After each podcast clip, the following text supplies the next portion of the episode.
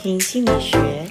家庭议题轻松学，欢迎大家一起来学习。听众朋友，大家好，很想跟各位来分享，过去多年前有一次，我在一个大专院校被邀请通识课程谈一个有关于呃两性相处交往的一些议题。那我记得在当中，呃，有一些学生们，他就问了我一个比较尖锐的问题。他们说：“老师，如果你的孩子是同性恋，请问你会怎么看这件事？”那另外有人说：“如果我的父母在当中，老师你会怎么来说服我的父母来接受他的孩子是同性恋这个议题？”还好当时我啊，没有去很尖锐的。回答他们有关同性恋的问题，因为说真的，我是一个家庭婚姻的研究者或者一个探讨者，但是对于有些比较特定的议题，譬如像同性恋的这种呃发展，我实在不太了解，我不是专家。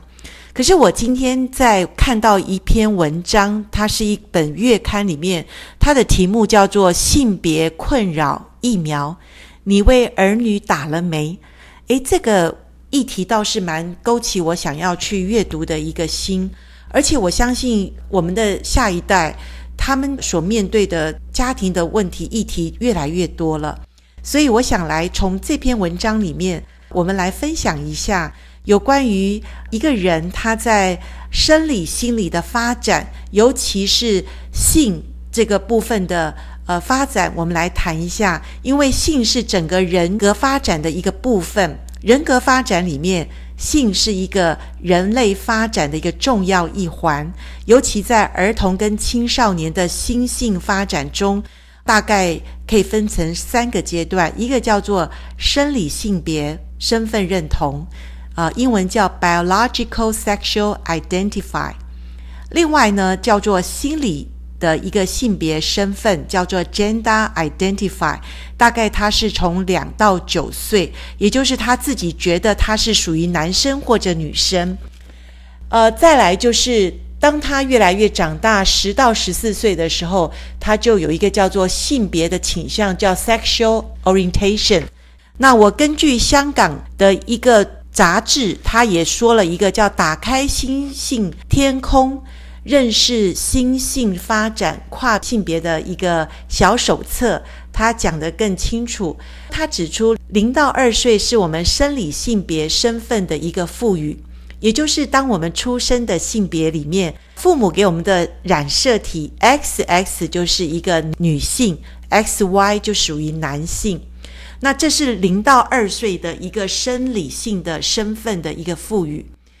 渐渐的，两到九岁是建立心理性别认同。那在这个部分呢，他二到四岁叫做萌芽期，哈。那也就是说，这个阶段里的男生女生呢，他会呃自己认为他是一个属于男性的一个特质或者女性特质。那这个当然跟我们父母的一个情感依附关系是有相当的影响的，所以当孩子从小跟母亲在一起，他的性别认同的基础就已经打下了一个非常重要的一个所谓依附关系哈。那当然，男孩子他慢慢长大的时候。他要在母亲的爱的里面逐渐的脱离跟母亲的依附，他要跟父亲有一个爱的连结。那这个尤其对男孩子非常的重要。那这是两到四岁的萌芽期，五到九岁呢叫做稳固期。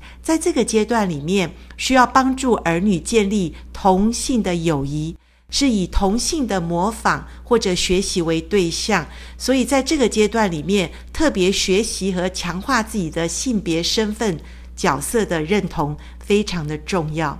渐渐的孩子长大，呃，他们要进入青少年期的时候，也就是青少年前期，十到十四岁一个萌芽期，那他的第二性征也开始发育了，那这个性倾向就开始。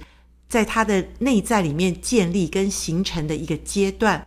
当十五到二十岁，也就是他性倾向的稳固期，这个时候他就逐渐的确立他的性别认同。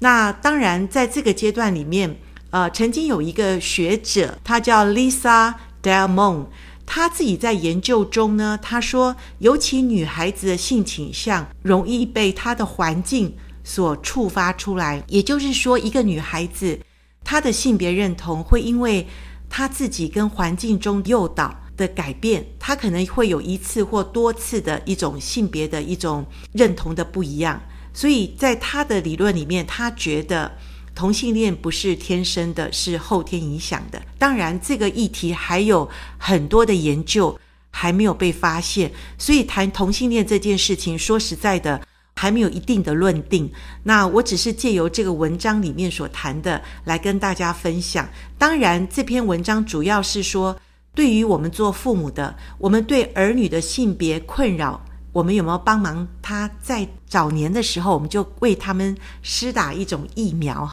那他上面提到很有趣，他说，疫苗第一的呢，就是我们要在强调，呃，孩子出生的时候呢，我们做父母的真的要小心。有的时候我知道，有的家庭，尤其我们华人传统。我们希望啊，这个孩子如果是男孩就好了哈。那所以我们就会把这个呃生下的是女孩呢，我们就渴望把它变成像男孩一样。小心，我们就会不知不觉把孩子的性别给错乱了哈。当然，有的时候我们有的家庭希望啊，我们生下女孩多好，可是他偏偏又是一个男孩，所以我们就给他一些女孩的玩具，我们给他一些粉红色的衣服穿着，我们就给他一些女孩的。运动玩耍的一些内容，所以在这些不知不觉的心态跟行动里面，不一定，但是比较容易的产生心理性别的偏差。那当然，我们做父母的要及早的留意去调整，那越早挽回是越好。好，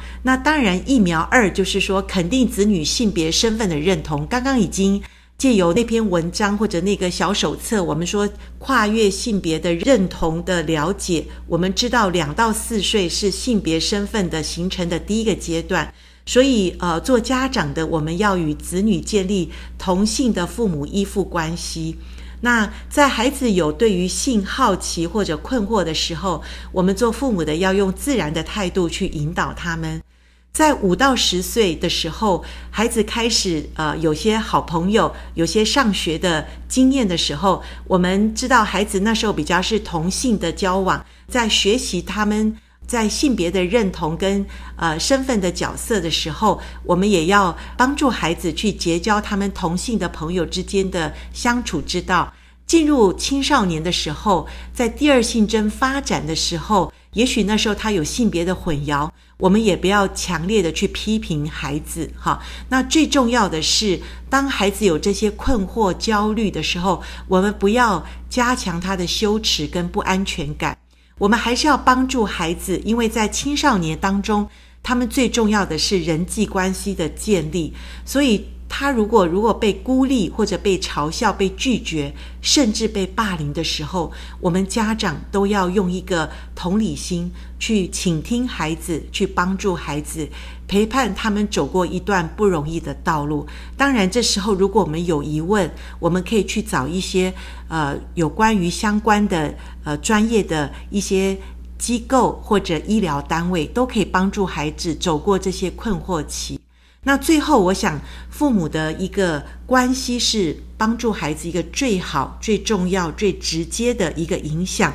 所以，父母之间的婚姻关系，或者父母如果有离婚，我们也不要因为离婚就觉得孩子就没有办法能够有一个好的性别认同。如果父母的婚姻不好，其实我们自己做父母的，我们要非常的小心，我们的婚姻也不要影响到我们的孩子。不要把孩子变成我们的代理配偶，我们还是要让孩子有独立的一个个人成长发展的空间，帮助我们的孩子用支持、用鼓励，帮助他们的情绪能够越来越稳定。在每一个阶段的发展中，我们要常常与孩子对话，常常倾听孩子内在的不安的一些情绪的一些谈论，或者甚至孩子可能告诉我们，他们有被一些性骚扰，或者他被有一些不好的对待的时候，我们也要去仔细的倾听，也要认真的去面对他们的问题。哈，当然，孩子如果在外有被霸凌，或者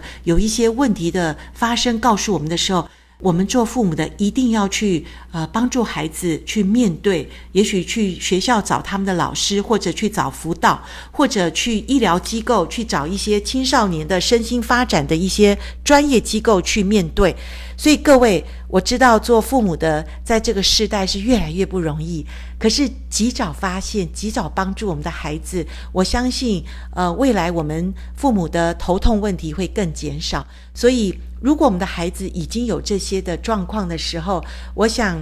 尊重、鼓励、陪伴，